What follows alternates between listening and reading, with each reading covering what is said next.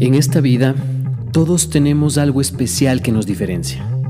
Pero en este espacio, todos somos iguales y todos tenemos algo que decir. Soy Javier Echeverría y esto es Gente Común. Bienvenidos.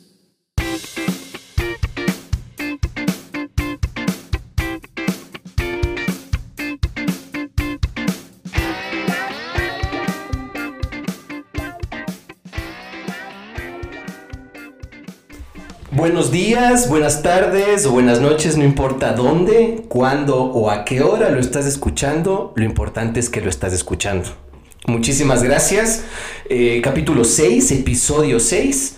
Em, básicamente en el camino para llegar a, donde estoy ahorita hubo un montón de recuerdos porque em, el, el invitado, el anfitrión que tengo en este momento es una persona que conocí en estas zonas, en el Valle de los Chillos justamente cerca al colegio donde nos educamos hace más o menos 23 o 24 años. Entonces, eh, mientras venía para acá había un montón de recuerdos, un montón de nostalgia, un montón de, de ira, un montón de, varias cosas, pero, pero, pero existe eso, que eso creo que es parte también de la, de la vida y parte de la evolución de, de que tenemos todos como personas el poder regresar a ver y tener todos los recuerdos y todos los sentimientos y sensaciones de ese momento. Así que, mm, sin más ni más, eh, estoy ahorita en la casa del Orlando Mazón. Orlando, muchísimas gracias por abrirme las puertas de tu casa y por abrirme un poco para esta conversación. Muchísimas gracias, Javier. Antes que nada, eh, agradecerte a ti, mi hermano, agradecerte a ti por tomarme en cuenta en este proyecto. Eh, realmente me siento bastante, bastante eh, feliz, llamémoslo así, eh, de ser parte de esto, de este proceso y pues como venías diciéndolo, se venía por la cabeza todo lo que decías y son 21, 22 años. 22 años. Sí, o sea, teníamos 13 o 14 años. en el, claro, nosotros salimos del colegio en el 2000. Es decir, que son 22 años que ya estamos... Solo que salimos, del colegio. o sea, son mis, mis cálculos son incorrectos. Entonces, no, está bien, 27. Porque tenemos 13 o 14 años. 27 o 26 años, Entonces, de conocernos unos 27 años. Claro. Porque en primer curso no me acuerdo que... Bueno, estamos hablando de que eh, con el Orlando estuvimos en el colegio La Salle. Veníamos de escuelas diferentes, pero en el colegio obviamente ya... Y, y, los primeros años del colegio empiezas como que a sentarte con la gente, empiezas a, a encontrar tu grupo de personas que se van a convertir en tus en, en, en, tu pandilla de malandrines o lo que quieras, pero, pero con el Orlando nos encontramos ya en segundo curso, me parece, ¿no es cierto? O tercer, bueno, segundo curso. Segundo, claro, porque tercero ya armamos todo el desmadre y el tercero ya estábamos, ya éramos ñañis perris. Entonces, claro, en segundo curso, entonces estamos hablando que teníamos 14 años. Así es, yo entré al colegio La Salle por mi primo.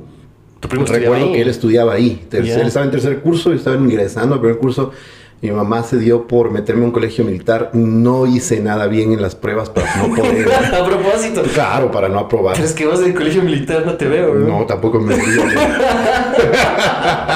No, ahora que, que conozco varios amigos de colegios militares, te puedo decir que eh, si ellos lo lograron, yo creo que también lo haría. no, obviamente, sí, sí, sí, porque hay una cosa, o sea, en, algún punto hay es esto que te dice, el espejo nunca miente. Entonces, si vos te ves al espejo ahorita y dices, no, es que sí lo logro, o, te pones el uniforme y dices, ah, me queda chéverazo, lo vas a hacer, ¿me cachas? Pero si te sacas el uniforme y te sientas y dices, puta, no creo que lo voy a lograr. No creo, claro, sí, sí, tienes toda la razón. Y, y en realidad en ese momento fue cuando dije, mm, no quiero eso. Siempre era. Yo era un fanático de seguirle a mi primo a todo lado. Él es mayor a mí dos años.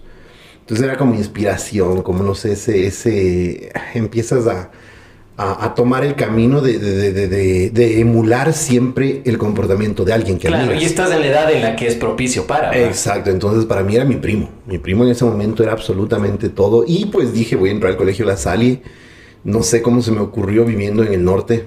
Yo vivía más al norte que vivíamos al norte, siempre claro. esa experiencia. La gente se, se, ríe mucho, pero dice, ¿por qué se te ocurrió estudiar tan lejos?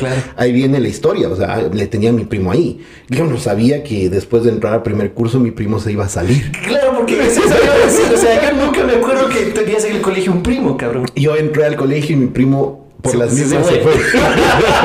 y me pasó lo mismo ¿Y a en la se fue? Él se fue al Paulo VI, porque él vivía en el sur. Entonces a los Mm. papás, bueno, hubo una, una debacle económica en ese tiempo, recuerdo. Y a los papás ya les empezó a afectar un poco económicamente el, el Y país. te fuiste. Y él, bueno, le tuvieron que sacar el colegio, no era un colegio. No era un colegio barato, no era un colegio barato, al nada, contrario, para nada. era, era una, era, era difícil. Era costoso. Sí, era O sea, difícil. Ahora vemos que las alternativas dicen, eh, esto está todo bien, pero en esa época los papás, Exacto. y en mi caso eh, éramos dos, era mi hermano, que yo por mi hermano fui al colegio, que también esa es otra historia que vos dices, El- mi hermano empezó el prim- de primero a tercer curso estuvo en la Salle, pero en el centro. En la la Entonces decían, sí, está todo cerca, todo bien. Y después cuando se fue a Conocoto fue como que, ok. Ok. Sí, ahí sí, dale, güey. Pero había gente que vivía más lejos que nosotros, eso sí. Ah, eso sí, yo- sí, yo- sí, vos sí, vivías por el aeropuerto, por el antiguo aeropuerto. Yo vivía en Cotocollao y había gente que vivía en Puzuquí, Sí, en. Pomaski. Estudia en el frente de la policía. Ah, eso de la policía también es otro cuento que ah, también lo vamos a tocar más adelante, lo de la, Sí, lo de la bueno, la cosa es que en realidad yo entré por ese, por ese hecho entré al colegio, pero yo agradezco siempre porque yo me siento apadrinado. Porque yo, claro, yo entré también inconscientemente, tal vez por ese, eh, por ese miedo. Era una persona, era un niño muy inseguro a esa edad. ¿Así?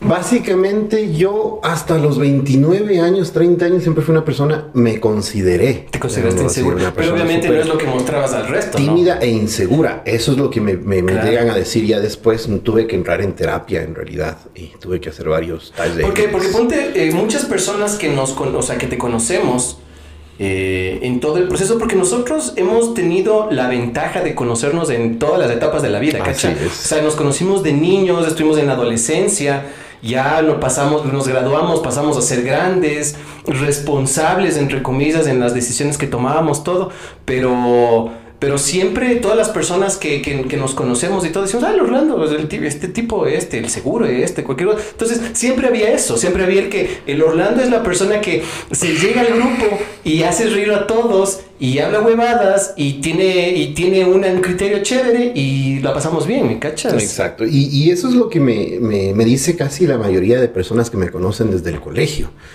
Eh, todos me hablan, y no solo desde el colegio, desde, el- desde la escuela, porque tengo la bendición de... de- de- de- ¿Tener amigos desde la escuela? Tener amigos hasta el día de hoy, muy Wow. buenos amigos. Es más, el día de ayer conversaba con uno de ellos y quedamos en que... para que me visite en casa o visitarlo a él. Yo no tengo nada de mis amigos de la escuela. O sea, recuerdo, me acuerdo de los nombres, me acuerdo las, de las caras, todo. Eh, pero no, nunca más volví a tener contacto con Y yo ellos. te puedo decir, yo, te- yo, yo le siento como una bendición porque eso cada vez me, me abre los ojos a, a darme cuenta en qué, me, en qué puedo mejorar, llamémoslo así. Porque el tener contacto con esas personas, y, y me pasa lo mismo contigo, cada vez que nos encontramos, me nutro de información. Información que me sirve a mí en el día a día para saber por dónde puedo mejorar. Tú más que nadie me conoces, como tú dices, me conoces desde los 12 años. Literal, 12 años. Yo entré al colegio en el 94 más o menos. Entonces, que- que- no, no me acuerdo. El 94 ingresamos, primer curso, como te digo, mm, desconocidos casi todos. Hice unos dos amigos por ahí. En segundo curso ya no me caían tan bien. Es que pasa, ¿no? O sea, estás Sí, recién sí, sí, estás conociendo Estás gente, acoplando- es parte de conocer Y hay, veces que, y hay veces que te toca. Porque realmente, como vos dices, eres una persona que eres una persona que está eh, tímida, una persona un poco cohibida, todo. Entonces, es las personas que se, se sentaron al lado tuyo en, la- en las bancas y dijiste, ok, conversemos con estos manes y veamos qué pasa. Exacto, básicamente creo que va por ahí. Mi, mi- mi- mi estrategia para hacer amigos siempre fue a la redonda. De donde yo estaba, el que está al lado, donde yo estaba, el que está al otro lado, sea en, la, en el aula del- del- de la escuela, sea en el aula de la Bene, porque también ingresaba, en los- el estaba eh, estudiando inglés siempre todas las vacaciones.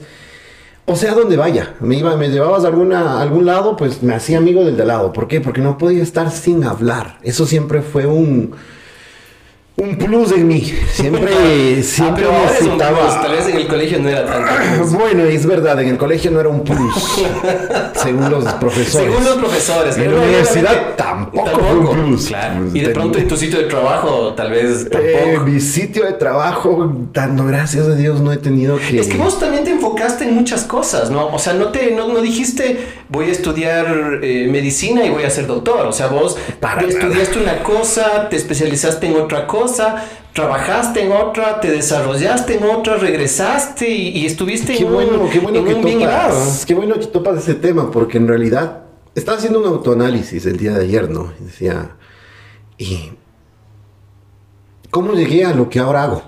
O sea, ¿cuál fue el camino? Porque yo veo que mucha gente, y te voy a decir, y, y espero que, bueno, no soy el único, sé que ahora que ya no soy el único, eso era una de las inseguridades en, el- en la escuela, una de las inseguridades en el colegio, en la universidad, y es algo de lo que estudié después y de lo que pude terapiar. Eh, uno de los problemas más grandes o las circunstancias más grandes que tiene el ser humano es que piensa que es el único. Y en Claro, diferentes claro, etapas claro. de tu vida siempre va a haber esa circunstancia, ese temor, ese reto, a que será el único el que le está yendo... Que- que le está yendo- Es que, es que Arranquemos del colegio. ¿Será el único el que le está saliendo barba? Claro, es que y, y todo, y, y todo puede ser o para negativo o para positivo. Así y es. por lo general siempre le enfocamos hacia lo negativo. Porque vos dices, seré el único al que el que no está feliz. Seré el único El en el que que, está- está, frustrado el que por está esto. teniendo estos sentimientos, Claro, el que el está único de esto. Porque el resto de gente no ves. Sí, entonces, y ahí viene algo súper clave, que es lo que tú dices. Tú tal vez estabas viendo esa parte eh, externa de mi, de mi Claro. personalidad. Claro, claro. Dentro de mí existían muchas ideas y sentimientos, pensamientos y sentimientos, muchas ideas y, pen- y- y sentimientos que me, que me hacían sentir inseguro, me hacían sentir, hasta cierto punto me hacían sentir menos que. Entonces eso es lo que me, me- me lleva a, un, a cierto punto eh, hacerme un análisis, decir, o sea, está bien, Pero todo esto lo haces después de terapia, ¿no? Porque no creo que solita digas, realidad- ok, esto es lo que está pasando en mi vida. güey". En realidad el tema de las terapias, y no te voy a mentir, yo era como el resto del, del- del- del- mundo, ¿no? Y yo pensaba que una persona que está en terapia está loca, Está, lo- está enfermo. está enferma. Claro. Bueno, o sea, Entonces, realmente no es una enfermedad, pero sí es una falencia. sí en es un- realidad entendí, y te voy a, a contar un poco es- de esa parte, que se convierte en un cierto tabú. La gente empieza a, tomar lo que te decía. Entonces empiezas a escuchar mucho lo que dice la gente por fuera. Entonces cuando escuchas todo lo que dice la gente por fuera, en tu interior lo único que dices, no voy a, no voy a- a expresar mis sentimientos, no voy a expresar mi sentir ni mi pensar. Porque voy a quedar como loco, porque Claro. yo veo que el de al lado está súper bien. bien, claro, Pero claro, no claro. entiendes que el de al lado simplemente, y hablemos, un Orlando Mazón, como tú dices, el, el Orlando Mazón del colegio era el que el chistoso, el que siempre estaba hablando huevadas. Claro. ¿Sabes Eh, por qué? claro. Porque no me quería exponer. Claro, no, te- no, no querías Porque mostrar era la parte, eras. exacto, porque era la parte de la barrera que yo ponía frente al mundo para la- que la- no vean realmente lo que estaba pasando Es dentro de mí. claro, es que estábamos, estábamos en esa época, estábamos, éramos tan, eh, tan fácil de manipular en el que pensábamos que, que, que lo correcto, o sea, el placer de hacer exactamente lo incorrecto era lo, lo- lo mejor, ¿me entiendes? Exacto, exacto. Entonces sí llegó un punto donde no es que me, no es que tuve que entrar a terapia. Yo creo que ya me terapiaron desde segundo curso, que fue mi primera condición en el colegio. Yo tuve Te- tercero, tercero y quinto. Yo estuve condicionado Wow, segundo y tercer, claro, segundo y tercer curso. No voy a decir los motivos porque es así, es un poco. eh, pero, pero todo, creo que toda la gente que, que nos, que nos, nos conoce. conoce. ya sabe por dónde va el asunto. Claro. Y de hecho, eso es una de las razones también por las que, eh, por las que estamos aquí. O sea, por, por ver el pasado, por revisar el presente y ver qué nos muestra el futuro. Por ejemplo, en este caso, vos ahorita me estás invitando a tomar algo. ¿Qué me estás invitando a tomar? yo te estoy invitando a tomar una bebida que en realidad, no te voy a mentir, esta vez que estuve por Estados Unidos la conocí en uno de los eh, locales de One Dollar Tree. eh, es súper eh, práctica. ¿Por qué? Es un sobrecito, lo tienes en el bolsillo, te abres una botella de agua, lo pones, se mezcló, mira, lo estás tomando. Como para darle sabor al agua. Entonces, yo ya venía, como te venía comentando antes de, yo ya venía con esa, eh, con, ese, con esa idea en la cabeza. Yo tuve unos productos nutricionales que igual se mezclaban solo con un sobre y se me hizo práctico para mí. ¿Por qué? Porque estoy acostumbrado a siempre andar cargando un tomatodo con agua. Aprendí que necesito hidratarme. Para mí es súper práctico Claro. porque solo le pongo el sobrecito y al llegar acá a mi hija le fascinó. ¿Ya? Le fascinó, es decir, ella no te consume, primero no consume gaseosas. Ya, Una de sí, las- eso, de eso las es bueno. cosas que- Mi, mi hija tampoco, en eso, eso es una ventaja. Exacto, es una de las cosas que no, que no, eh, que no se le inculca. Pero, pero vos sí tomas. Eh, muy de vez en cuando. Dejé las, las bebidas azucaradas siete años en realidad, igual que el cigarrillo. Ya no fumas. Dejé siete años. Pero ya estoy en el octavo. Ya estamos en el noveno. No, eh, el tema de la pandemia, eh, después de pandemia, justo después de pandemia, volví a fumar. No Ya. de la misma manera. De la misma cantidad. O sea, no en la misma manera en la que fumaba antes, que no fumaba mucho. No, Yo- no, no, o sea, se, se te perdía la voz ya cuando estábamos... Yo recuerdo, recuerdo, pero eso por la constancia, siempre constante en todo lo que hago. Eh, o bueno, o sea, la Aquí no estamos es para, para criticar ni juzgar si algo es bueno o malo. Aquí es me dijeron hay que ser constante y vaya ahí. A lo que sea. A lo- claro, entonces. Claro, yo me puse a hacer, yo hice un análisis en realidad en el tema del cigarrillo y me di cuenta que no fumaba mucho. Porque ya ahí viene una, bueno, mucha gente lo toma como broma, pero yo iba a la universidad, compraba media de cigarrillos, me fumaba, me alcanzaba a fumar dos cigarrillos enteros yo. El resto te remaban. El resto de cigarrillos iban los demás. Entonces, sí, alguna vez les dije, chicos, deberían dejar de fumar, que le están afectando a, A mi bolsillo. Por Dios. Y bueno, hubo una temporada en la que recuerdo que yo iba con, con dos, con dos medias de cigarrillos, una de Malboro en el, en el un lado y una de Montana en el otro lado. Cada vez que un amigo me decía, oye, me brindas cigarrillos, yo, claro. Claro, los baratos. Para los y, amigos. Y los, y Y los era la- y era la- claro, y era la, la- publicidad en ese tiempo de Montana. Ya. Montana era para los amigos. Entonces, ah, no, claro, no, eso claro. no, no entonces, ahí recuerdo que yo andaba con la de Montana, oye, pero eso es feo. Pero Sí, para los ¿quieres amigos, no ¿quieres quieres? fumar o no quieres fumar? Es que es una cosa, o sea, cuando fumas está rico, pero es feo fumar. Ahora, yo, yo dejé de fumar, verás, yo eh, dejé de fumar de un día para otro. Fue así de, de, de, de- simple y de, y, de, y de fuerte mi dejada de fumar. Este, me fui a Estados Unidos. Eh, en los maniquís mágicos que existen en Estados Unidos, en los outlets, en, el- en la tienda de Nike, creo que era, había un maniquí que estaba con una parada súper chévere de, un, de, de estos runners, ¿no? De estos mans que corren, y era la, la camisa chévere con guantes y un pañuelo lindazo, una licra divina, unos zapatos, combinaba súper bien. Entonces yo dije, ok, creo que eso, eso quiero. Si Entonces, dejo de fumar, me voy a ver así. claro, no, no, era el asunto, ok, voy a empezar a correr. Eh, esa, era, esa fue la, voy a empezar a correr. Entonces, compré todo el juego, todo bien, eh, llego acá a Quito y hazte la idea. Entonces, yo parqueo mi auto en el parquedero de la Carolina, en la República y Amazonas, casi por el jardín. Parqueo ahí el auto y empiezo a correr hacia el sur, hacia el norte, perdón, hacia la... Y, claro, hasta el CCI, exacto. Y desde ahí avancé a correr hasta la Cruz del Papa. No podía correr más. Entonces dije, creo que es porque fumo. Creo. Me parece que es por eso. Entonces eh, fue así. Dije, ok, hoy en la noche me pego mi último tabaco y desde mañana empiezo a correr. Y así fue. Así dejé de fumar. Y, de- y han pasado eh, 10, 12 años de eso. Perfecto. Ajá. Y de ahí dejé de fumar.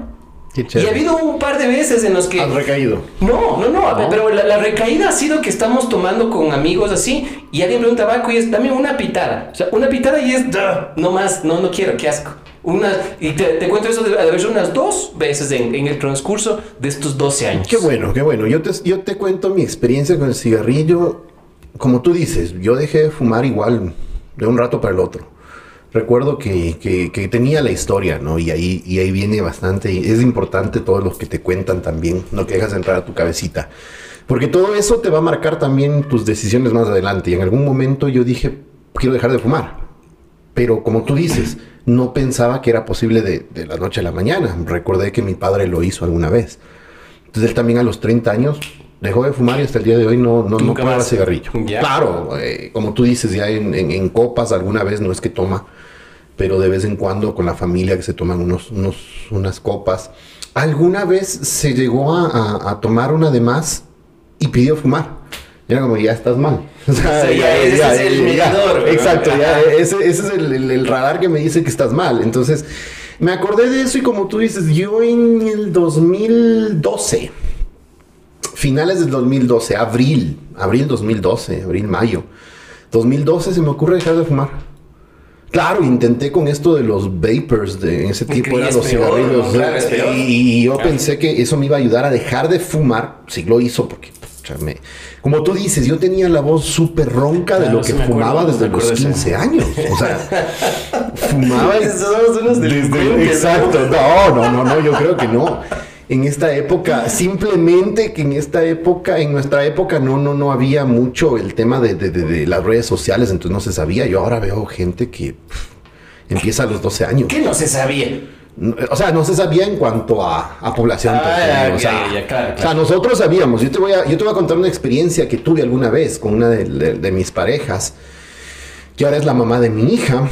Y alguna vez nos sentamos a conversar con varios amigos y amigas de ella y amigos míos en ese caso. Y recuerdo que muchas de las experiencias que nosotros contábamos en este, no sé, en el colegio, las cosas que hicimos, las condiciones que tuvimos, el día a día, que, bueno, éramos unos desadaptados en realidad. A esos les asustó. O sea, me pusieron una cara de... wow. Eso no pasa en su colegio. Martín Cereré, ¿no? Versus la Sally. estamos exacto, estamos hablando de que cuando yo les contaba todas las experiencias que tuve en el colegio, ellos literalmente se asombraron, o sea, no podían creer que, que, hubiese personas tan desadaptadas a su en esa edad, en esa edad. ¿Y tenían el mismo rango de edad? Claro, el mismo rango de edad. Wow. Ahora, ¿qué me di cuenta? En el colegio de ellos también pasaba. Simplemente era un grupo diferente. Ellos eran los, los, ñoños. Los, tú sabes, sí, sí, claro, las personas que, que siempre están haciendo las cosas buscando hacer las cosas de la mejor manera para llevar la fiesta en paz. Eso nunca estuvo en mi cabeza. O sea, nunca tampoco es que pensé voy a hacer daño o voy a hacer claro, malo. Hacíamos nosotros nuestro juego por, por la simple consigna de que. Porque uno de que está, la cabeza te dice, ¿qué tal, si ¿y qué tal si jugamos a. Recuerdo el otro día en la oficina, alguien me decía, nunca te te han le dijeron a una chica, nunca te han vacunado, nunca te han puesto una inyección, alguna cosa así, le dijo. Se vino a la mente y le dijo, estoy hablando de lo mismo, no sé si recuerdas del juego de, ah, pegarte con el medido. en la pierna, en, el brazo. ajá. Sí, sí. Entonces me regresa a ver ¿y esos juegos dónde? ¿En un colegio? ¿Colegio? Nunca tuviste Exacto, no tuviste infancia. Entonces ese tipo de cosas... Es que también hay una cosa, tome en cuenta que nuestro mundo también en esa época era chiquito. O sea, nuestro mundo era... no había, como vos dices, no había tanto internet, no había tanta información. La información que teníamos era la información de la tele, la información de nuestros amigos y la información de nuestra familia. Y Entonces, tu cerebro de cajón asume como verdad cualquier cosa hasta que le siembras una duda. ¿Me entiendes? Entonces en ese momento, esa era nuestra realidad. Es importante lo que tú topas, ¿por qué? Porque es nuestro cerebro entiende que eso es la realidad. Mira, lo que tú dices es un, es un, es un universo de, de bolsillos, llamémoslo así, donde tú piensas que eso es todo. Que tu universo, que tu grupo social, que tu familia es todo lo que, va a lo que existe en el planeta y que no hay más allá. Yo me termino de dar cuenta y bueno, acotando a todo lo que hemos venido hablando y cerrando un poco el tema de lo que te decía de, de, por qué me doy cuenta que las redes sociales han hecho bastante en este tiempo. Porque ese tiempo tal vez sí existían todo este tipo de cosas, pero simplemente no nos enterábamos. Había, éramos ajenos a todo lo que estaba pasando a nuestro alrededor en el colegio. Suponte, yo gracias a Dios, te puedo decir ahora, gracias a Dios fui parte y he sido partícipe siempre de todo yo normalmente digo, yo no me pierdo una baja de llanta. O sea, donde haya, donde exista, donde exista algún evento, donde exista alguna cosa, ahí estoy. ¿Por qué? Porque me llevo muchas experiencias, eso me ha dado muchos amigos, eso me ha dado mucha gente conocida, muchos contactos. Claro, Eso, eso, más, eso más, porque eso, eso es lo que te iba a decir. O sea, te han dado muchos amigos, te ha dado mucha gente conocida, pero en el transcurso del tiempo, ¿valió la pena? Para mí, 100%. Sí. ¿Por qué? Porque ahora, y ahí volvemos y, encajamos con lo que estábamos hablando a un principio, ahora en, en, el tema profesional, ¿sí? Eh, yo pasé de ser una persona tímida, es más, mi carrera yo creería que la escogí inconscientemente, eh, yo soy diseñador gráfico de profesión como primera carrera. La, la escogí inconscientemente porque no quería tener contacto con el público. Entonces, para mí, no te digo que fue consciente, no es que dije voy a buscar una carrera en la que no tenga que, hablar con la gente. Estés sentado en la computadora. Sí, Pero inconscientemente escogí una carrera en la que tenía que estar detrás de un computador y no tenía que hablar para nada con la gente. ¿Por qué? Porque tenía pavor a empezar una conversación. Como te decía, yo siempre tuve mucho miedo de, de acercarme a romper el hielo y más si es a una mujer. Ya. Ese fue el miedo más Bueno, grande eso- que eso- tuve creo que, que... eso- ese miedo lo hemos tenido muchos y creo que es uno eh, es un bastante general ese miedo. Exacto. O sea, el, el gallo que siempre que siempre habló con las chicas y era el, el, el galán del, del- de, de- de temporada y todo. eh, no creo que eran muchos, siempre eran uno o dos por generación, creo. Exacto, el resto entonces- siempre fuimos un poco más. Pero eso no se veía y es lo que te decía. Nosotros vivimos en un mundo que está habitado por los límites de nuestra cabeza, que no nos permite analizar al resto, que no nos permite al- analizar realmente cómo son las cosas. Claro. Y en cosas muy sencillas, Y- yo te digo, esa evolución de nosotros desde, desde adolescentes me hace que yo me encamine al tema del comportamiento humano. ¿Por qué? Porque claro, yo viví mucho de los, de los procesos, he vivido mucho de los procesos traumáticos en su momento.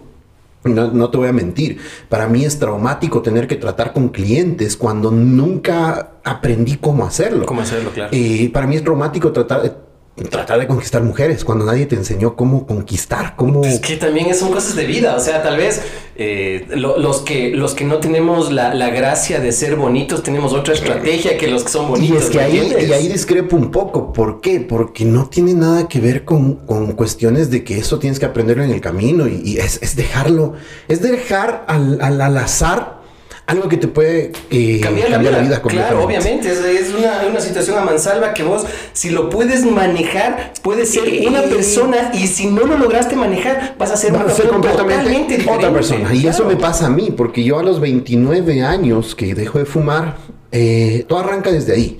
Tomo la decisión de, porque viene a mis 29 años un techo mental. Yo era, me encontraba sentado frente a un computador con un negocio propio, que no te voy a mentir, no es que me iba mal, pero yo en ese momento digo, ¿es es lo que quiero para mi vida? O sea, es lo que quiero todos los días. Y claro, se me viene después de un chuchaqui, ¿no? Porque estaba imagino. pegados los tragos. Entonces, en una de esas, eh, ex- no sé, en esos momentos de- de- de- de lucidez, Dios es lo que yo quiero. Y claro, yo siempre he sido creyente, eh, no soy religioso, no es que Sí, sigo sí, alguna sí, religión, pero siempre he sido creyente. Entonces digo, por Dios, o sea, flaco, por Dios, enséñame algo, muéstrame algo que me, que me ayude a, encontrar algo que me, que me saque de acá, o sea, que me lleve a otro, a otro mundo, a otro camino. Y ahí es cuando me topo con una industria que me abre los ojos a que necesito aprender habilidades sociales. Y que no, yo pensaba que yo nací eh, con ciertas habilidades y con ciertas eh, virtudes y que iba a morir con esas.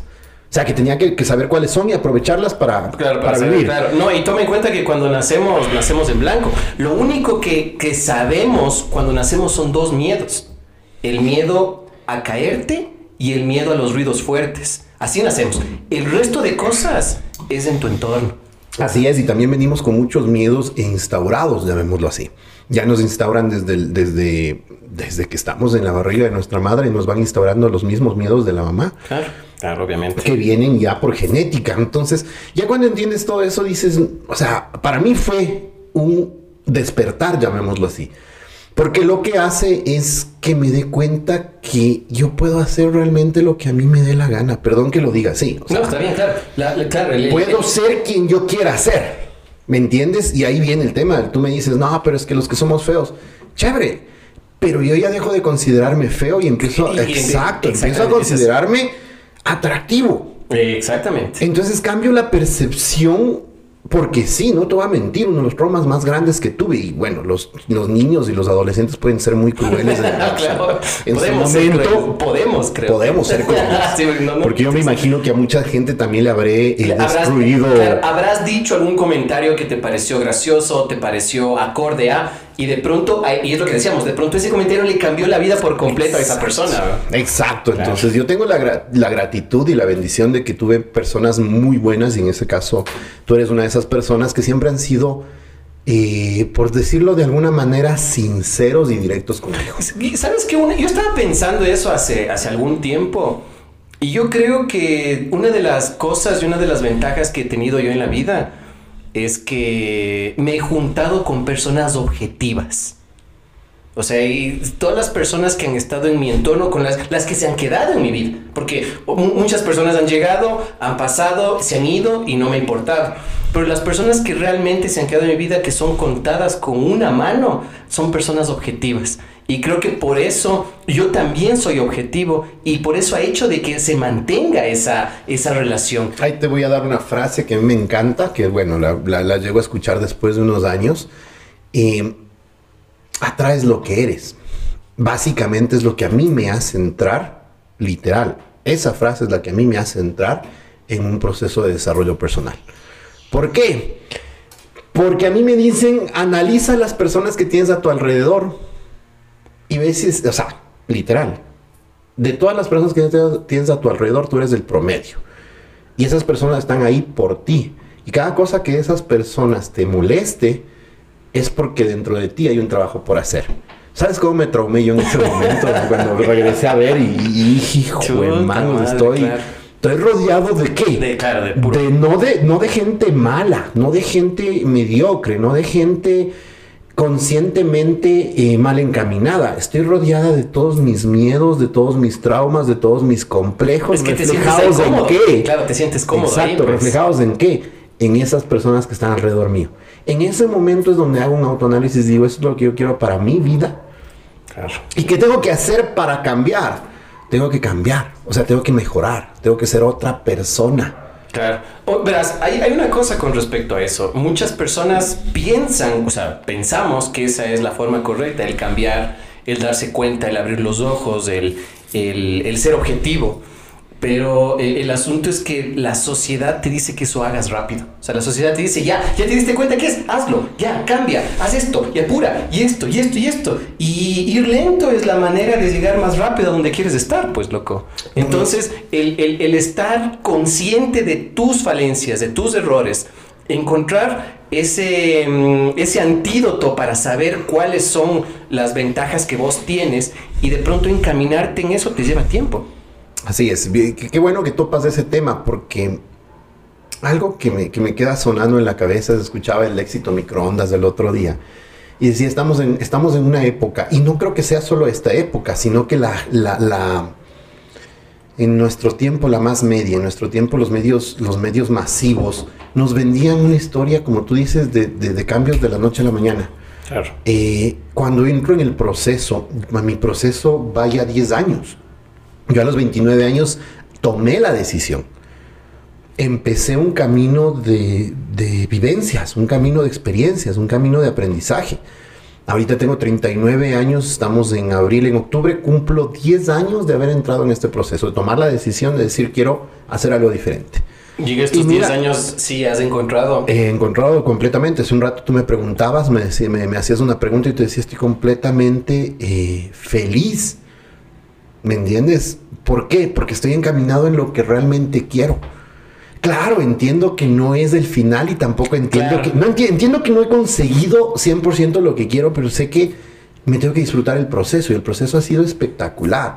De, hablarte de, bueno, en un principio sin conciencia, pensar que estás perdiendo amigos, pensar que estás perdiendo gente, pensar que la gente se aleja, como tú mismo dices, estás acoplado ya a una zona de confort que es que el mismo círculo. el círculo, estás acostumbrado. Yo por lo menos te puedo decir, tomé la decisión inconsciente, no sabía que iba a pasar, pero tomé la decisión de conseguirme mentores. ¿A qué le damos mentores? Gente que me dé una mano en trabajar en aspectos en los cuales mis amigos no me los iban a decir. Claro, pero es que también, imagínate una cosa con respecto a eso, porque eh, todos tenemos un looking good, ¿me entiendes? Entonces, yo no creo que pueda existir un mentor, porque no somos buenas personas o excelentes actores. Si vos me dices que ahora estás feliz, yo desde que te conozco siempre me has dicho estoy bien. ¿Cómo vas bien? ¿Qué tal te va? Excelente. Espectacular. Exacto, ¿viste? pero, pero para vos es el cambio Y, ese es el asunto difícil que me, ha puesto en, la vida este, esta, esta cosa, porque mi psicólogo en algún punto me dijo, todo depende de vos, o sea, vos eres el responsable de que estés bien. Y fue como que, ¿por qué? ¿Por qué? Depende 100% de ti el 100% de las veces. Eso me dijeron en alguna mentoría. ¿Por qué les llamo mentores? Porque son personas que ya pasaron el, el proceso que yo quería pasar en ese momento. No te podría decir si son buenas o malas personas. no, estoy aquí para, juzgar ni para criticar. Pero sí te puedo decir, tenían, por decirlo de alguna manera cliché, tenían la vida que yo quería tener. ¿A qué me refiero? No hablemos del tema económico. No, no, no. Hablemos del tema tranquilidad. Emocional. Eh, emocional. El, el, tema eh, profesional. Entonces era algo que bueno, si yo quiero ser como ellos, tengo que saber cómo se comportan día a día. Sí, pero hay veces que esos, esos, esos sentimientos, esa, esa perspectiva de vida es súper inalienable. O sea, no puedes, no, no puedes asumirla como tuya y decir, sí, eso es lo que quiero, porque somos personas diferentes. Ahí viene, el tema, y bien que topas esa parte. Eh, y es que ahí viene el proceso de, de encontrarme a mí mismo, de conocerme a mí mismo. Porque claro, si tú entras en este proceso sin conocerte, sin conciencia, y entra un tema muy importante que es la conciencia, por eso te hablaba de que para mí hubo un despertar a mis 29 años. A mis 29 años, Bloom, se me abrió, ese fue el primero, el segundo despertar fue a mis 33 años, clarito me acuerdo. Y el primer despertar fue eso, el, por Dios, reacciona ¿Qué quieres tú? Deja de seguir, porque normalmente nosotros estamos siguiendo gente, estamos siguiendo patrones inconscientemente, ni siquiera nos damos cuenta de lo que le estamos haciendo. Pero cuando ya eres consciente, ya puedes decir, dale, ¿sabes qué pasó en mi, en mi conciencia? Yo quería ser sociable porque eso a mí me llena. Eso te, llenaba. O sea, lo eras, pero lo, lo hacías de una forma inconsciente. Inconsciente, es decir, no había un, no había un fundamento en lo que yo hacía. Cuando empiezo a estudiar, cuando empiezo a capacitarme, cuando empiezo a, mezclarme con, con, con estas personas, encuentro un lugar que para mí es bonito. Claro, al principio durísimo. ¿Por qué? Y ahí va el tema tienes que salir de ese grupo, de ese, o de ese, o de ese, sí, de ese grupo de personas que está acostumbrado, ese grupo de personas que está acostumbrado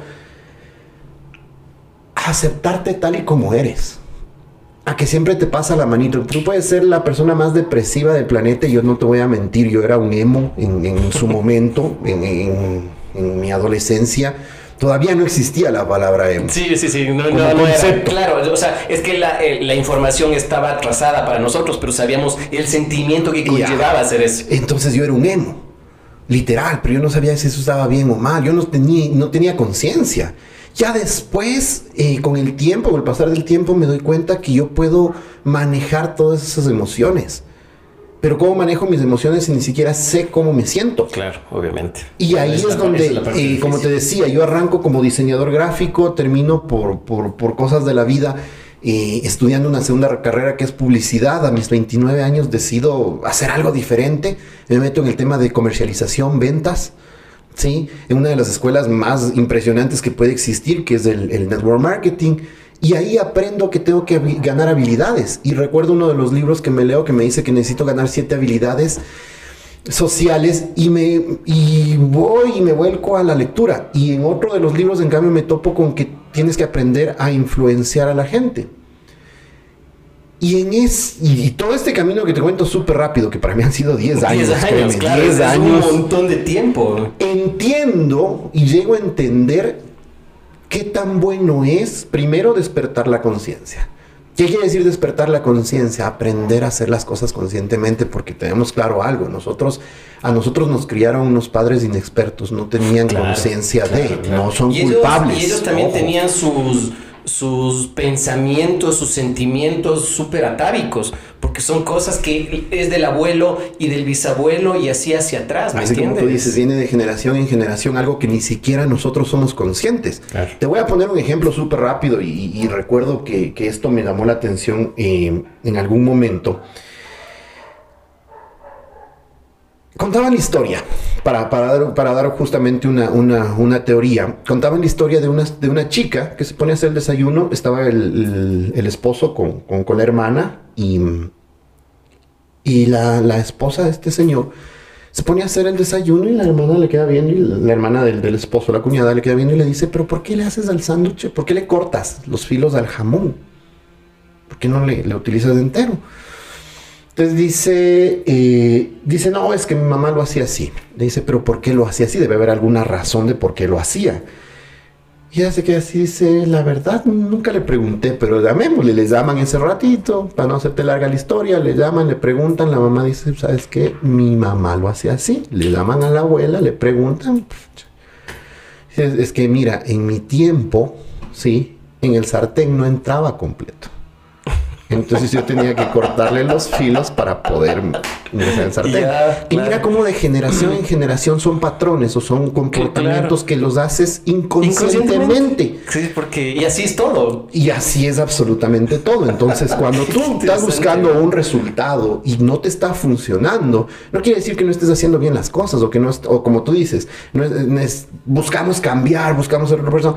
Pero si no eres consciente, no vas a tener ningún cambio. Claro. Porque uno lo que no, lo que no puede medir, no puede cambiar. Y la única manera de medir es siendo consciente. Es sabiendo, a ver, Claro, o sea, sabiendo la, el- el teniendo la límite. información, Claro, el es- los límites, tus alcances, absolutamente Claro, todo. Es, es lo que co- conversaba en, en uno de los capítulos igual, o sea, es tan importante eh, tocar fondo, porque el momento que tocas fondo, sabes cuál es tu límite hacia abajo, cuál es tu piso y cuál es tu techo. Y la única manera de, sal- de- o sea, lo único que va a pasar cuando tocas fondo es que te queda salir. Ya, no, claro, es que es eso, nada más. no hay otra, entonces- Con- con- obviamente con, con el tiempo, con las herramientas, con tu entorno, con todas las cosas, porque vos puedes tocar fondo y seguir en, en- en tu casa con, con tu pareja que te maltrata psicológicamente, o tocar fondo y seguir en el trabajo que no te hace feliz, o tocar fondo y estar con las personas incorrectas, en- de, de- amigos, todo. Entonces, es muy esa es la- la, importante diferencia. en esa, lo que tú acabas de mencionar es muy importante en qué, en qué aspecto. Normalmente, normalmente nosotros lo que hacemos es analizar hacia la ligera. ¿Entiendes? Tú dices, sí, el tocar fondo para, por el tema de que tienes una persona que te maltrata, que estás mal económicamente, pero hay algo que dejamos pasar de lado y es, ¿qué quieres? ¿Qué es lo que realmente ¿Qué- qué es lo que quieres? porque, ojo, tú puedes estar eh, en una situación de maltrato y no sabes cuáles son tus límites. Claro. Entonces, ¿cómo sabes hasta dónde vas a ¿Hasta dónde, claro, hasta dónde es? ¿Cómo sabes si es que te gusta o no te gusta el maltrato? Si estás acostumbrado a algo y tal vez viene De generacionalmente. generación, exactamente. Otra vez el sentimiento. Consciente o inconsciente, y llamémoslo mejor dicho, inconscientemente estás aguantando algo. ¿Por qué? Porque alguien más aguantó. Porque sea tu mamá, porque sea tu abuela, porque sea tu hermana, porque sea algo, ya te instauró algo en la cabeza en la que inconscientemente estás aguantando. ¿Por qué? Porque para ti es Es normal. normal. Claro, ya pasó y, y ya ha estado todo bien, entre Y ahí comillas, viene y el tema del despertar. O sea, el despertar la conciencia no, no es más, o sea, no es un tema esotérico ni nada. No es más que abrir los ojos ante las situaciones diarias tuyas. Algo súper sencillo. Hay gente que no, que no se gana lo que quiere, por ponerte un ejemplo. Y siempre está con el tema de que me hace falta, es que no me siento bien, es que me va mal. Pero ¿cuánto quieres ganar? Es que quiero ganar mucha plata. ¿Pero cuánto es mucha plata? Claro, ¿cuánto es mucha En plata? algún momento te has sentado y has dicho, quiero este mes generar o facturar 5 mil dólares. Este mes quiero facturar mil dólares y salir y facturar esos mil dólares. Claro, no, no, no solamente lo tienes en mente. Es que, es, es que es- eso es lo más fácil. Es lo más fácil porque lo, lo que vos acabas de decir es súper importante. Porque, ¿qué es para vos mucha plata? Es, es lo- alguna vez conversaba con, no me acuerdo si era con mi mamá o con mi hermano. Yo le decía, ¿qué harías vos con 100 millones de dólares? Y creo que fue mi mamá. Y me dijo, no, nada, porque es demasiada plata. Pero, ¿por qué es demasiada plata? ¿Qué tiene de malo en tener viene el tema demasiada de la plata? conciencia, como te decía. Si nosotros no somos conscientes de... eh, te voy a topar el caso, te voy a topar el caso de tu mami. Como me dices, mira, eras, le presentas una cantidad así de absurda para su cabecita. Claro. Y para ella es miedo de una sola. claro, ¿qué- es qué- mucha qué- plata. No, eso No. es malo. claro, es malo. Pero ¿por qué es malo? Y, y ojo, no te voy a decir, no es tu mami, es la mayoría de Es la todos, sociedad. No, es todos. es ¿Por qué la sociedad está como está? Porque no nos hemos hecho una limpieza mental. ¿Qué limpieza mental? Entender que el dinero no es bueno ni malo. Es parte de. Simplemente el dinero es un potenciador de la persona. ¿A qué me refiero? 100 dólares en la mesa. Esos 100 dólares no matan, esos 100 dólares no dan de comer. No son ni buenos ni malos. Están los 100 dólares en la mesa y punto.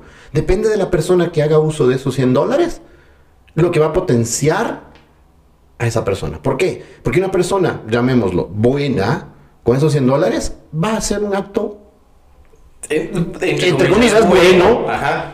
Una persona mala o catalogada mala, con esos 100 dólares va a ser acto malo. Claro, algo divertido. El dinero no ha hecho nada en ese, en ese aspecto.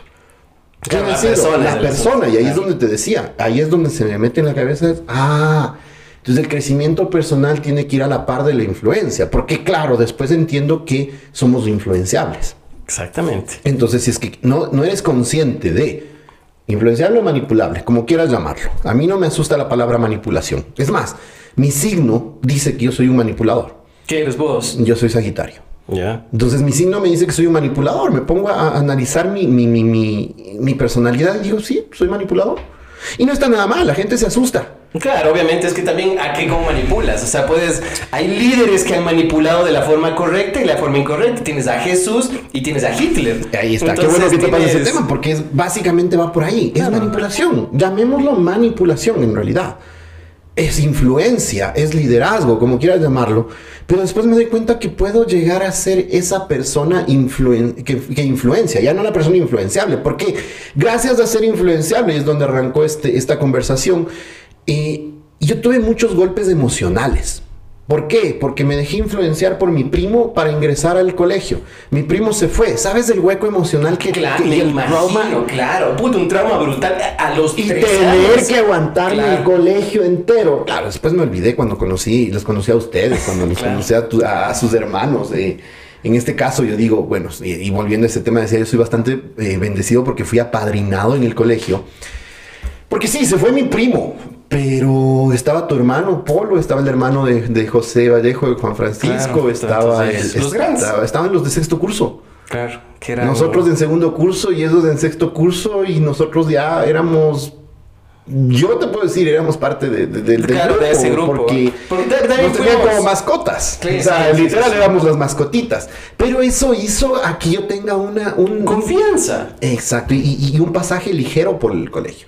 Ya después, eh, con pasados los años ya en la universidad, me encuentro, me reencuentro con compañeros del colegio y me doy cuenta que la pasaron mal.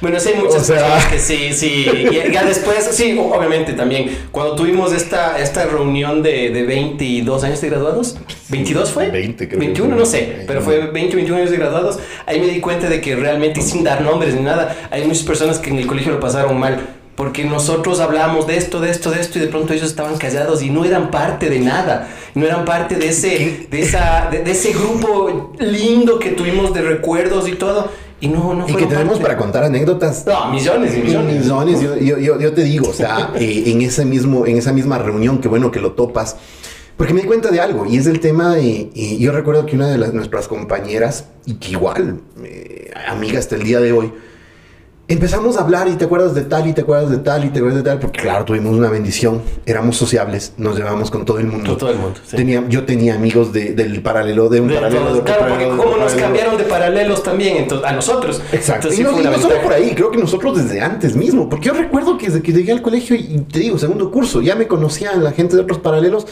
Eh, por, no sé, por alguna algún chiste, por alguna cagada, por algo, pero ya te conocían, ya te hiciste amigo. o ya, te sentaste en el bus al lado de alguien diferente y ya, le hiciste la conversa. Entonces ya te volviste amigo. Entonces yo ya tenía amigos. Es por eso que a mí cuando nos, nos, condicionan y nos, y nos cambian de paralelos, no me afecta mucho.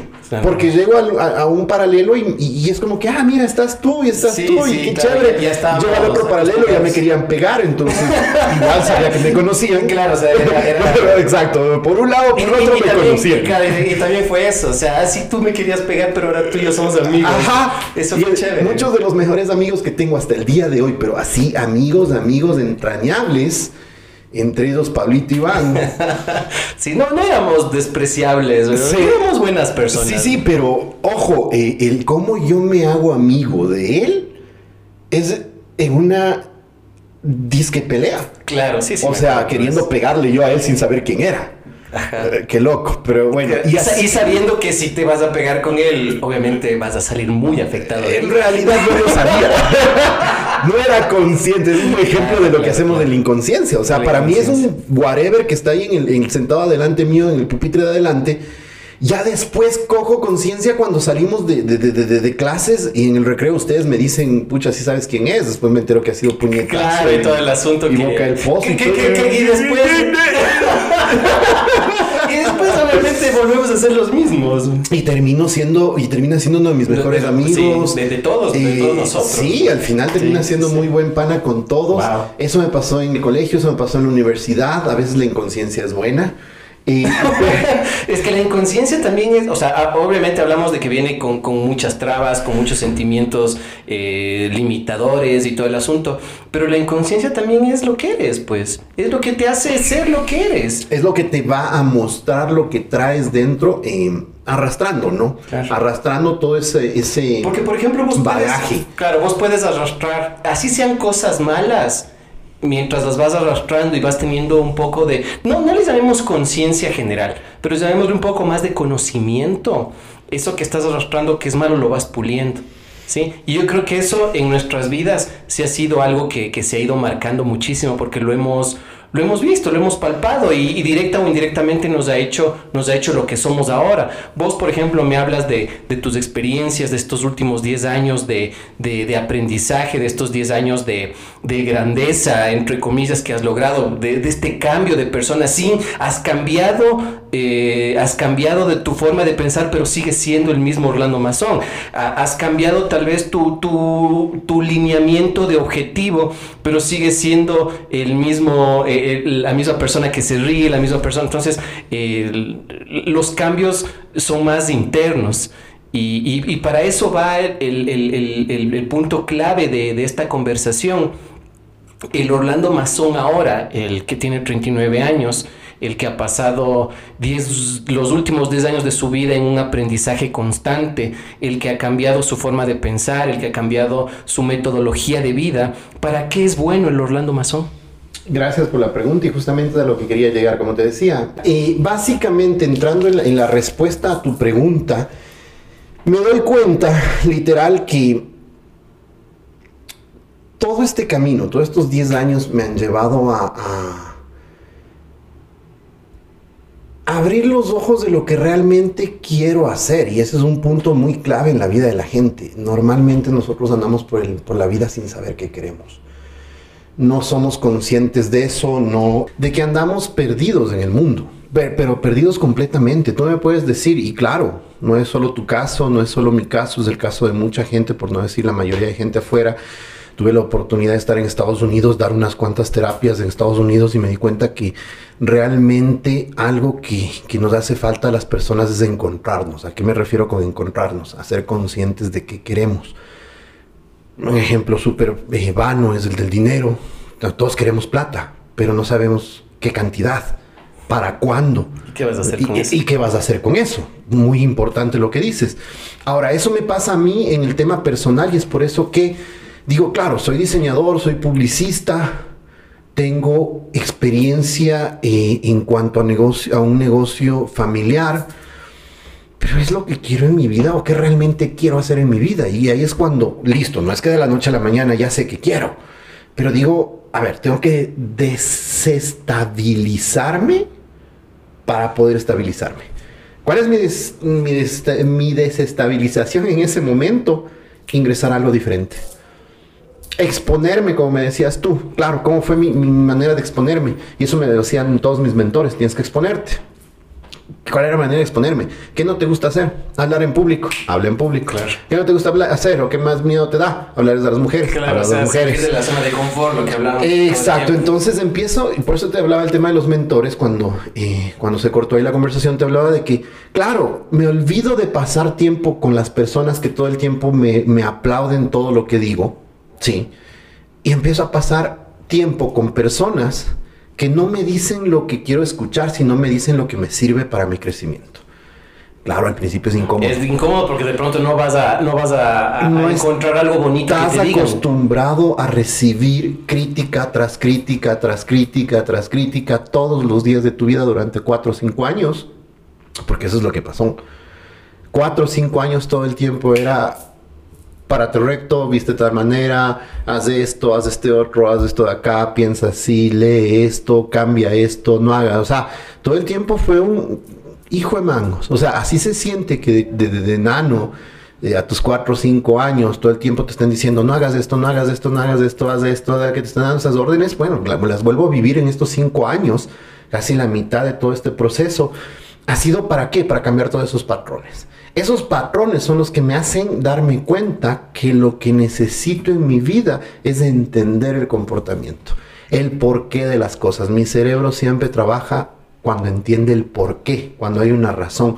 Tú me dices, hagamos esto, hay que hacer esto, y te digo, dale, hagámoslo. Pero si me explicas el porqué y a dónde nos va a llevar, hay algo en mí que se inspira y lo hace. Y lo hace. Si no, no, no tienes ese, ese Y entiendo que eso nos pasa a todos los seres humanos inconscientemente. Y ahí entra ahora sí el tema del desarrollo personal, crecimiento personal, manejo de emociones, marketing digital. O sea, ahora me dedico al tema del marketing digital a las ventas, a la comercialización. ¿Por qué?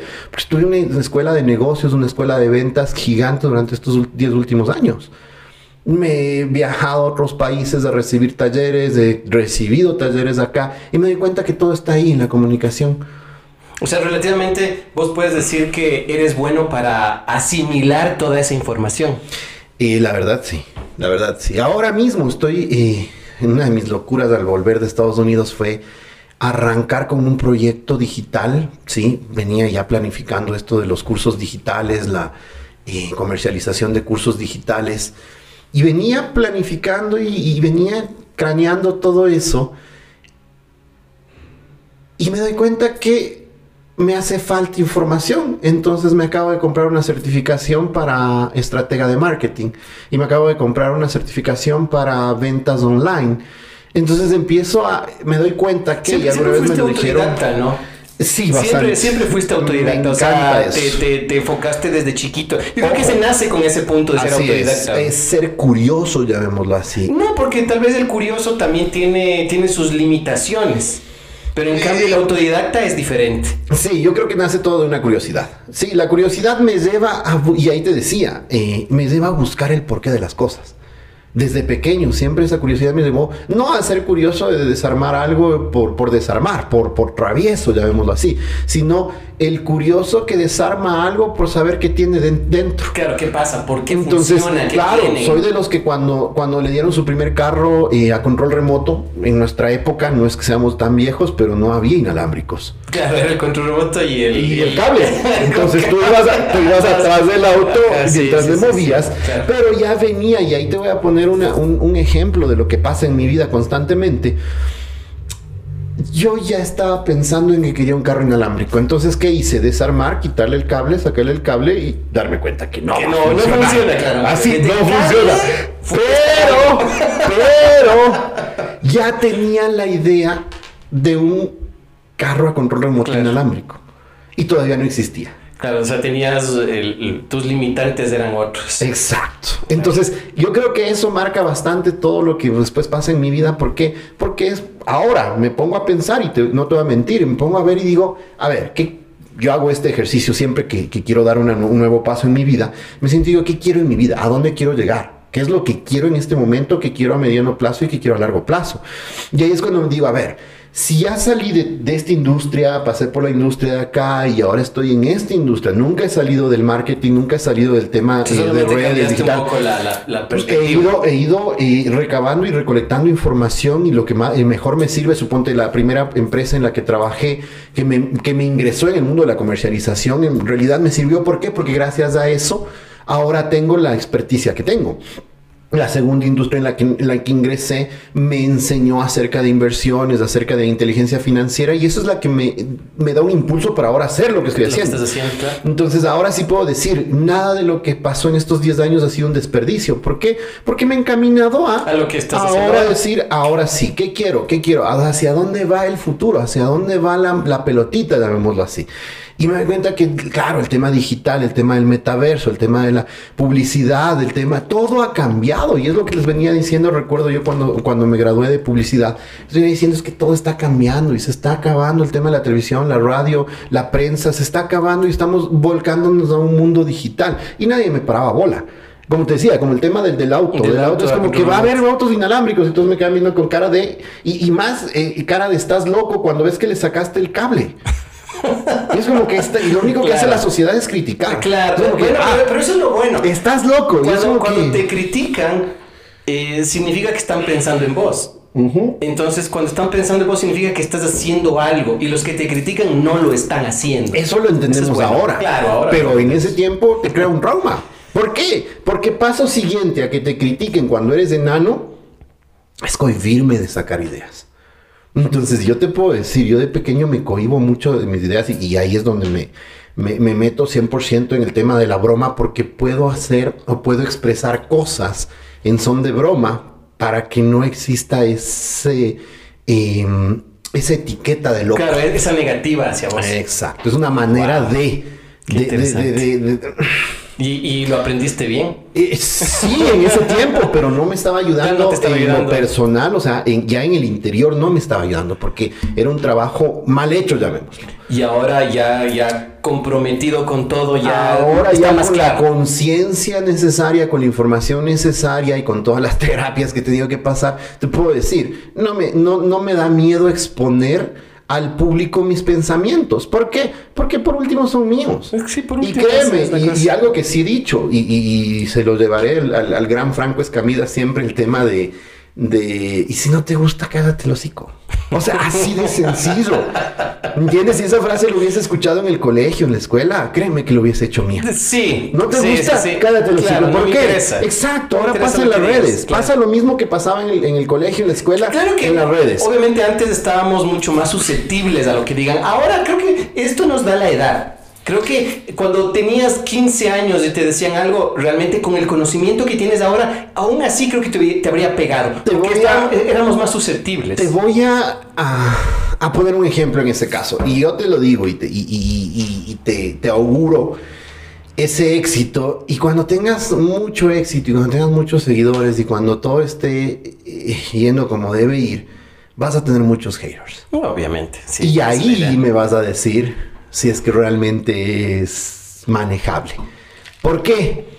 Porque va a venir gente que de la nada se siente en un computador solo por putearte. Claro, claro. Solo claro. por, o sea, ni siquiera te, te escuchó bien lo que le estás diciendo, el mensaje que le estás dando, no está, o no tiene el contexto claro, pero simplemente es un hater de profesión. Lo que, lo que se sienta a putear. Claro. ¿Y qué pasa cuando tú te topas con ese comentario ahí? Claro, es, es los, los haters, lo que, de- lo que había escuchado en, en redes y en- obviamente en información en internet, los haters son las personas que el ejemplo claro es como si vos estarías caminando por la calle y pasa un tipo en una moto y te dice, cállate pendejo, y se fue. Sin saber nada, sin saber el contexto, solo te lo dice. Y a ti te afecta. ¿Por qué? Porque te- en tu cabeza, ¿qué va a pasar? Va a pasar como que, Dudas. hijo de pucha, ¿será que me conoce? Por eso lo dijo. Porque la novela te la armas tú, Claro, ojo, con todo, tu, con claro, claro. tu- llamémoslo con todo el contexto que tengas detrás tuyo. Te estás armando una novela por algo que alguien ¿Qué más te dijo? y eso pasaba en el colegio, como te digo, en la escuela. Alguien te lo decía, no con la intención tal vez de hacerte daño. Porque claro. somos niños inconscientes en los que algunas veces, te digo, me va a haber pasado que yo era súper irresponsable, tú lo sabes, muy irresponsable con mi palabra. Yo hablaba por hablar. Claro, y tengo claro. la, la experiencia de un gran amigo mío que en algún momento me dijo, cállate la boca cuando no tengas nada que decir. Cuando tengas fundamentos, no abras la boca. No es necesario abrir la boca. Claro. Me lo dijo a mis 18, 19 años. Le agradeceré toda la vida porque gracias a eso, a partir de esa edad, empecé a instruirme mucho en muchos Claro. temas. Empecé a leer, claro, ya después vino algo más fácil que es el internet, pero en nuestro tiempo nosotros no Claro, teníamos no, acceso a, claro, no, a teníamos que ir todavía, teníamos que ir a la biblioteca. Entonces yo tenía que ir a la biblioteca, tenía que comprarme libros, tenía que comprarme cursos en CD, ¿sí? Claro. Para poder aprender, para tener fundamentos en todo. Claro, el otro día me preguntaba una amiga, me dice, ¿cómo sabes tanto de todo? Y le decía, "Ah, porque todo el tiempo me estoy eh, eh, capacitando, todo el tiempo, todo el tiempo. Ahorita me dices, hay que cambiar un foco. Eh, si es que no supiera hacerlo, te juro que soy capaz de meterme en YouTube y verme unos 10 cursos de cómo para hacerlo bien. ¿Me entiendes? Porque soy de esas personas que Claro, sí es lo que te decía, tengo un hambre, fuiste, tengo un ajá, de hambre a- a, la, a la educación, al conocimiento. Y eso me provoca el, el- todo el tiempo estar seguro de algo, el, el no sé, ahora que estamos con el tema de las redes, de, la, de, de las redes sociales, de la, la publicidad en redes. todo el tiempo me he estado capacitando, no es de ahora, y justo ayer hacía ese autoanálisis. Y, decía, claro, hay una ventaja competitiva gigante acá, o sea, hay, una, hay una oportunidad gigante de hacer mucho dinero en esta industria. Y, entra esa ansiedad, ¿no? De que dices, hijo de pucha, se me va a ir el tiempo. y después te pones a pensar y dices, no se va a ir el tiempo. ¿Por qué? Es que Porque para una persona llegue al mismo punto en el que tú estás, donde ya se conectó la, la experiencia con la oportunidad, va a pasar mucho tiempo. Claro, obviamente. es, que, es que no, nosotros, eh, eh, es lo que hablábamos desde un comienzo, o sea, nosotros nos estamos planteando un futuro pensando en nuestro presente con los conocimientos del pasado.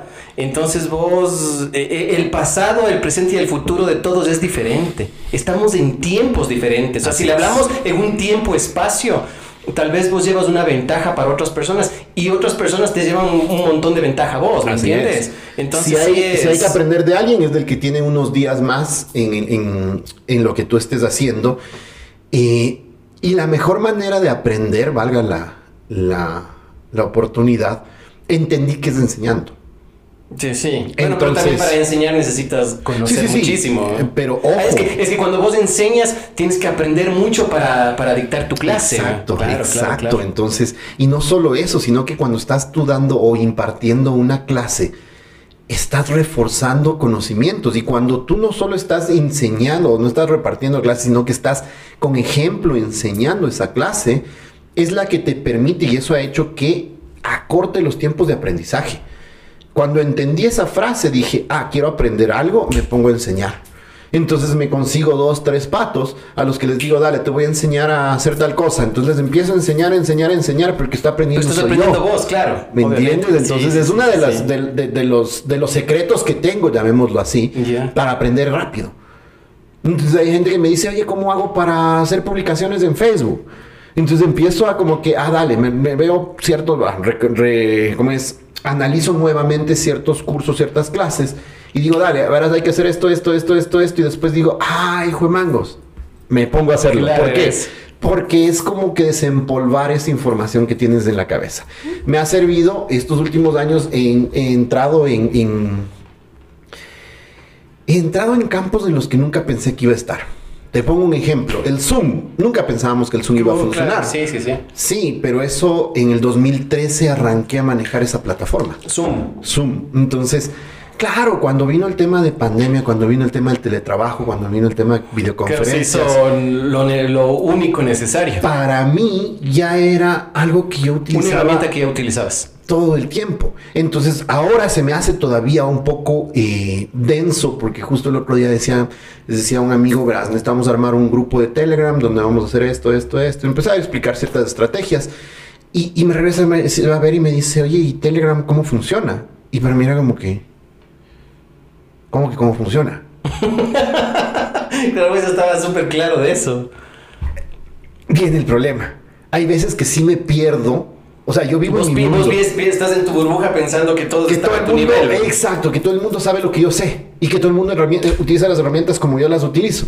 Lo que te hacía la pregunta hace un momento, ¿y qué tuviste que Ah, tuve que aprender esto, esto. Ah, tuviste que aprender, qué chévere. Yo conozco por encima todo lo que tú manejas ahorita para todo lo de la edición y todo. Lo conozco. Y si quisiera sentarme a hacerlo, no obviamente, lo harías. Es mi profesión, sí, eres un pendejo, claro. Pero me pongo, a, y ahí es cuando me asombré porque me pongo a pensar y digo, he buscado tantas personas que, que hagan lo mismo, quieran hacer lo mismo, y no hay gente que, exacto, no encuentras personas. Y llegas otra vez al punto de que de quién estás rodeado con quién te estás rodeando. ¿Sirve o no sirve la gente que está en tu lado? Y, algo que sí me di cuenta es, no importa. Y a la hora te, te, agradezco por la invitación porque me haces caer en cuenta de algo. Y te decía, algo que sí me ha servido en, en, todo este tiempo de conocer tanta gente, he conocido mucha gente profesional. No te voy a mentir, he aprendido mucho de profesionales y ahora tengo la oportunidad, lo que estás haciendo tú, de invitarlos para un proyecto. Entonces, ¿cuál es el proyecto? Nada, eres profesional en algo, chévere, hagamos un curso. Claro, hagamos algo. exacto, hagamos un curso. ¿Por qué? Algo que le sirva a la gente, algo que me haga sentir bien a mí y algo que, que resulte bueno para y eso lo voy a hacer, ganar. Eso, ¿Cómo lo voy a hacer? Nada, lo vamos a comercializar mediante lo que sabemos hacer y lo que ahora está en auge, que es que la publicidad en Internet, es decir, marketing digital. ¿Qué quiere decir? Que, que todo lo que aprendí en el pasado, todas las bases, todo lo que me enseñaron en la universidad que pensé que no me iba a servir nunca, ¿sí?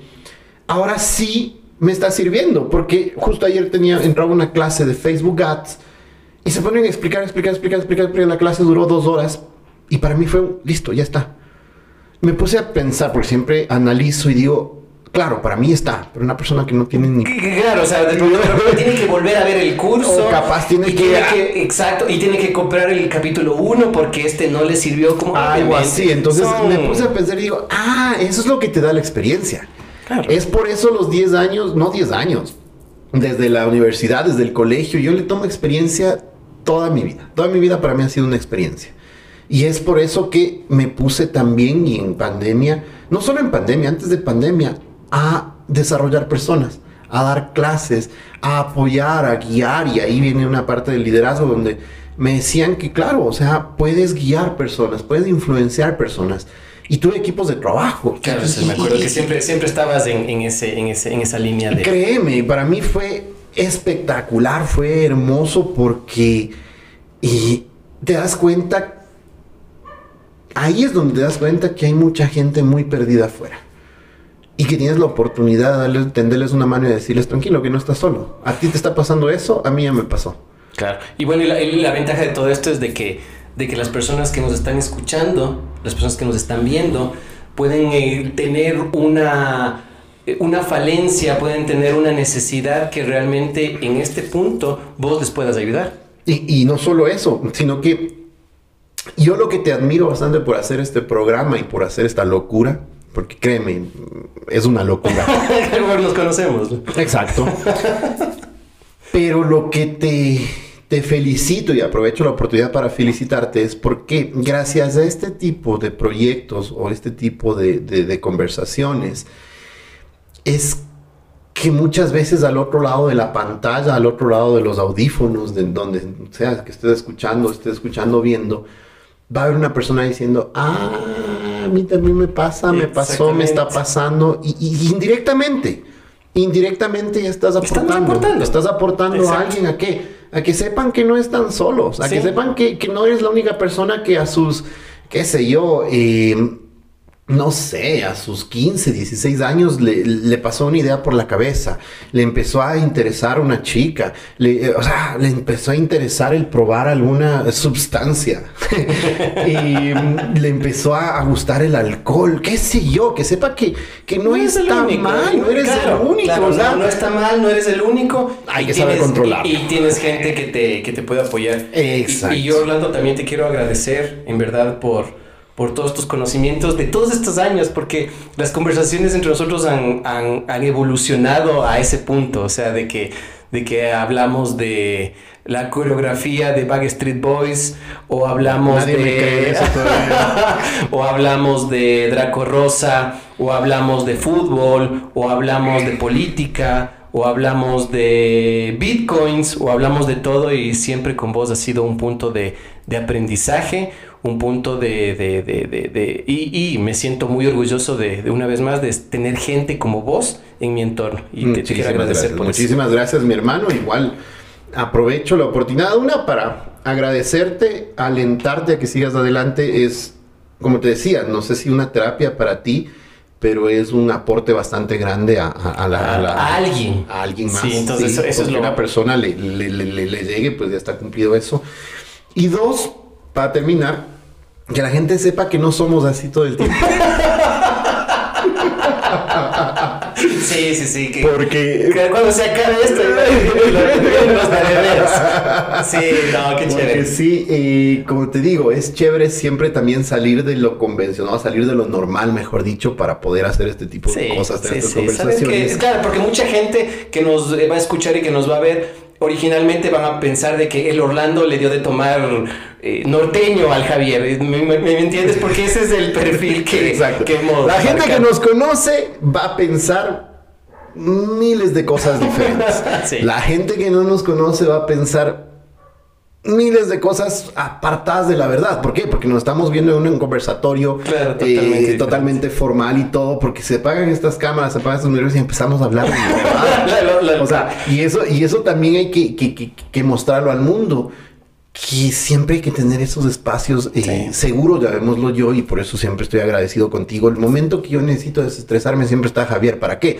Para sentarme, tomarme un café y hablar huevadas. Claro, y hablar de lo que sea, porque eso es lo que necesitamos. Eh, eh, hay veces que necesitas, necesitas ser incoherente en un espacio seguro. ¿Me entiendes? exacto. ¿Por qué? Porque eso te, te, te deja soltar te dejas soltar toda esa energía. Bueno, no quiero alargarme mucho, pero ya después de estudiar el tema energético, también te das cuenta que necesitas un desfogue. Y para mí ha sido eso, tu amistad. ¿Entiendes? El, el, bueno, voy a ver con Javier. Desde que te damos, y, ya cerrando esa parte que te decía, eh, hay algo que nadie me cree. Es como que tengo un pana que cada vez que cumplo años les llamo para que me feliciten.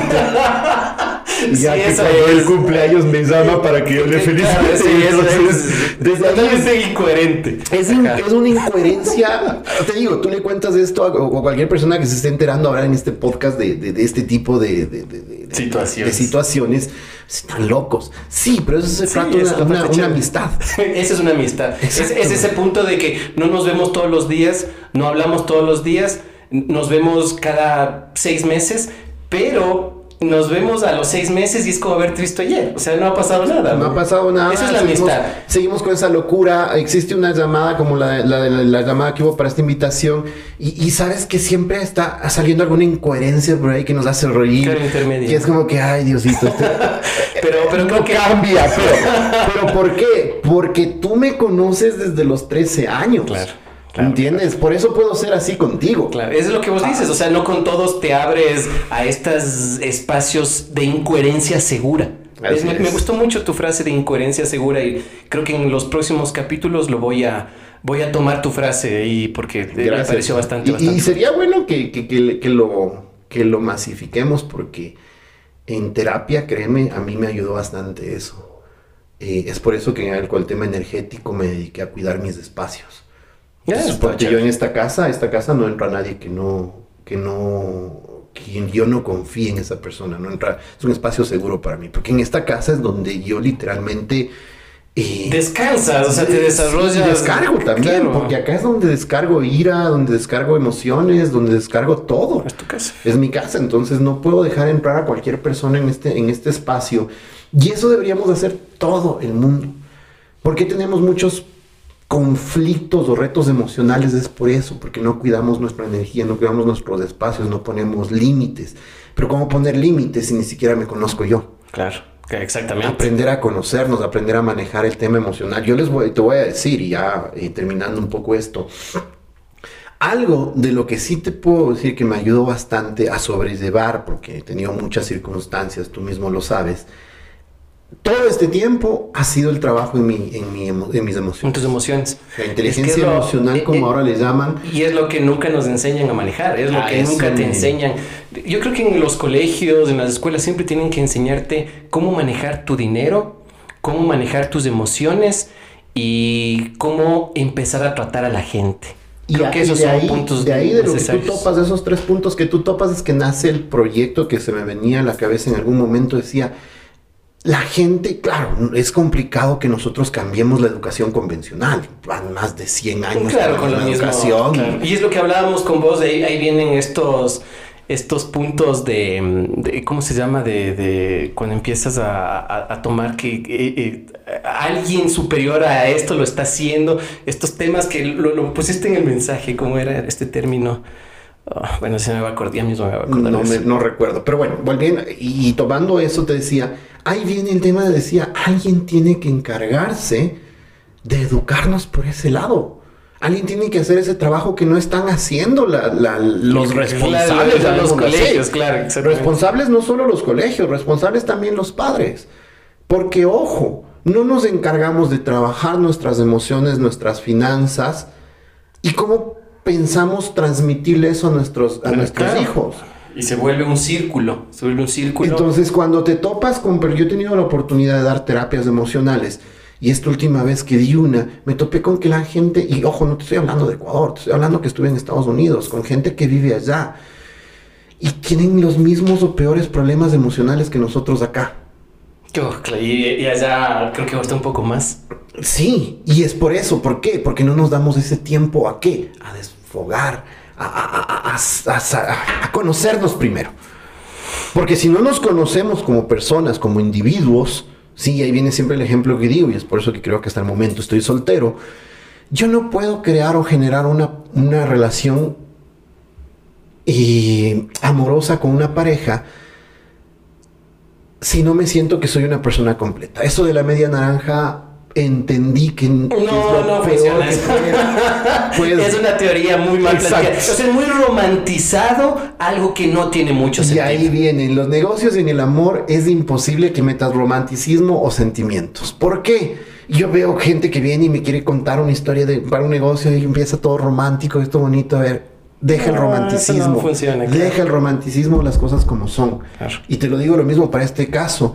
Y claro, después entendí que si es que yo no estoy completo, si yo no entro un trabajo personal en mí, emocional, mental, en todo aspecto, ¿por qué tengo que irme a transmitir todas esas falencias, esos, esos, esas circunstancias. Esos, puntos negativos, a otra persona. Que, que, eso, tampoco. que, de pronto le va a sonar bonito, que de pronto le va a sonar interesante, pero que de pronto no le va a servir y terminas, exacto, terminas hundiendo Ahí es cuando entendí, dije, sí, hay que hacer un trabajo personal y ese es el mensaje que, les puedo dejar en este, en este caso. Y dejar de lado por un momento absolutamente todo y centrarnos en nuestras emociones. Ya lo, ya lo dices. Vos ahorita estás capacitado para eso, entonces. Eh, sí, y estoy capacitándome más todavía para el tema emocional. Qué bueno. Qué bueno. Entonces, a todas las, las personas que nos escuchan, que nos ven, este, Orlando, ¿cómo te pueden seguir a vos en redes para, para, encontrar un poco más de conocimiento en ciertas cosas que estén un poco ahí medias, medias huecas? Me pueden buscar en redes como en, Facebook, como Orlando Mazón, en Instagram.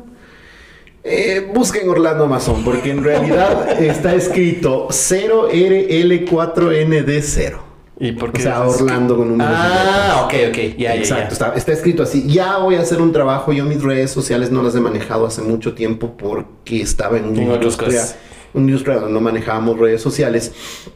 Pero ahora que estoy nuevamente retomando, ya voy a empezar a manejar redes oficiales ¿sí? y, redes personales, que sí es una recomendación que hago claro, claro, Sí, eso es lo mejor, claro. Es, y, y, ahí te pongo un, tema súper eh, importante, es hay artistas, y esto lo saqué de, experiencia de artistas, que te dicen que ellos tienen nombres o se ponen nombres, ¿sí? Eh, digamos, Panteón Rococó has escuchado. Claro. Ya, Doctor Shenka, es el vocalista. El vocalista. ¿Por qué? Porque él necesita... Limitar. Limitar su, su, personalidad em, de fama a su personalidad, su personalidad normal. Claro, o sea, la persona, por, lo general, claro, siempre se maneja eso, que están divididos, eh, las personas que están en cámara o están en escenario, todo es siempre su alter ego. Exacto, pero es que ellos lo supieron entender. Hay gente que no lo entiende, y ahí es, cuando se mezclan muchas cosas y cuando vienen las circunstancias de los, o, los, o los retos. Entonces eso es lo que voy a hacer ahora. Voy a, empezar a limitar, voy a empezar a sacar ya un, Entonces, un personaje, así. Va a ser el Orlando Mazón. Exacto. no es el Orlando Mazón, sino es el Orlando Mazón. Exacto. Tú me entendiste, claro. Bueno, Pero ese es el, así entonces te, te, encontramos en redes sociales. Chéverazo. Entonces, Orlando Mazón. Bueno, y yo llego gracias al auspicio de Gastón La Fábrica, Panadería, Restaurante, Cafetería y Delicatessen. Estamos ubicados en la Valladolid y Málaga, sector de la Floresta. Estoy bajo el auspicio de Invitaciones Partes, Atelier de Diseño, EIR Siglo XXI, Consultorio Neumológico, Canelo Foods, Alimentos y Snacks Liofilizados. Orlando, mil gracias. Nuestras conversaciones seguirán siendo las mismas y eso es lo que me pone muy feliz. Así que solamente eso, muchas gracias por, por dejarme estar aquí, por dejarme escucharte y por aceptar todo esto. Agradecido 100% contigo, mi hermano, y ya sabes, cuentas conmigo para siempre. cualquier locura. Eso, eso siempre. bueno, y por ustedes que nos están escuchando en Spotify, en Apple Podcast, que nos están escuchando en Anchor y viendo en YouTube, estén pendientes de los próximos capítulos.